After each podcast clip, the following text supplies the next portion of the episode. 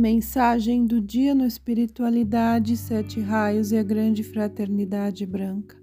A mensagem de hoje foi extraída do livro Discursos do Bem-Amado Hilarion da Ponte para a Liberdade.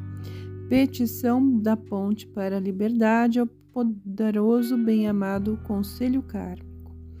Nós, discípulos da Ponte para a Liberdade, apresentamos novamente as nossas petições e prometemos auxiliar a evolução da vida e do nosso planeta.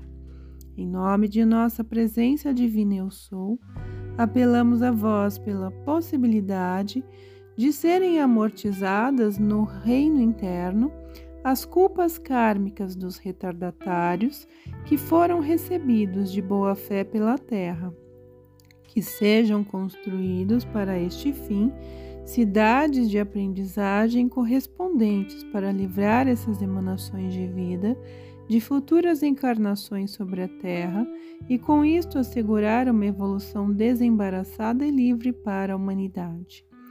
Em nome do bem-amado Santo Eolos, apelamos ao poder da luz que é conduzida pelos grandes seres Hélios e Vesta, Alfa e Ômega, conservai a substância eletrônica do universo para sempre pura e perfeita, dentro de uma impenetrável couraça de amor, seja qual for o canal através do qual ela flua irradiando a perfeição.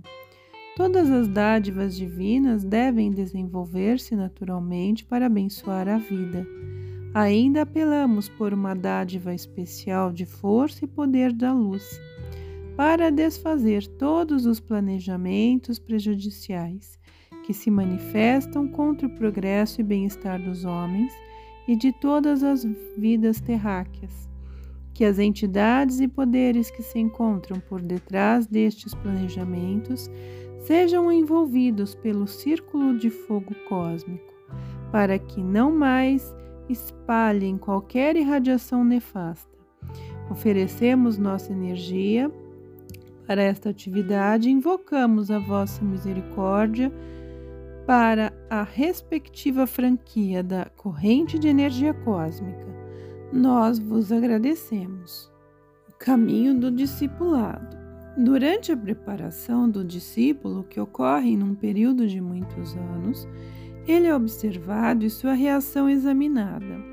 Segue-se depois outro longo período de aprendizagem se bem que hoje em dia as regras antigas não são mais tão severas, existe, contudo, muito cuidado para que não seja imposta ao discípulo a responsabilidade de uma tarefa que ele ainda não esteja apto a executar. A base fundamental de um procurador da luz é saber confraternizar-se com o próximo, paulatinamente deixar de ser o eu personalidade para passar a ser tu participar das necessidades de seus semelhantes e aprender a irradiar amor. Estes são os requisitos básicos e indispensáveis que permitem a luz em seu coração brilhar com mais intensidade, fazendo-o distinguível no mundo da luz. Muitas vezes, tal emanação de vida é procurada para dar conselhos e outras tantas emanações quererão estar ao seu lado para usufruir seus conhecimentos, de modo que ela terá grandes oportunidades de dar adiante aquilo que aprendeu. Esses degraus não podem ser saltados.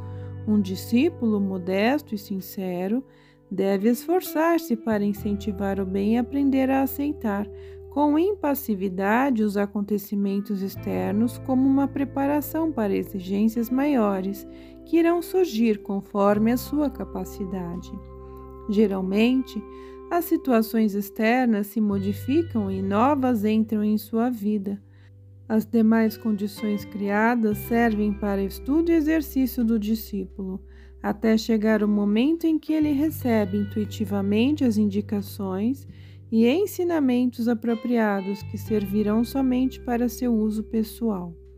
Se as condições são favoráveis, um contato direto com o seu mestre, ao qual ele se reuniu, é providenciado, e assim ele alcança o objetivo de seus desejos. Porém, a hora do contato depende exclusivamente do próprio esforço em atingir seu objetivo. Que ele alcançará somente após muitos anos de trabalho.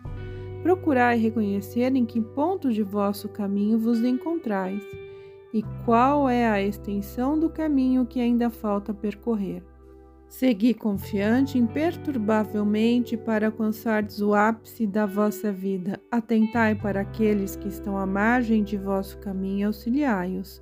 Não percais de vista a beleza que, apesar de todos os percalços, está sempre presente para que o peregrino não desanime. Luz em vosso caminho. Hilarion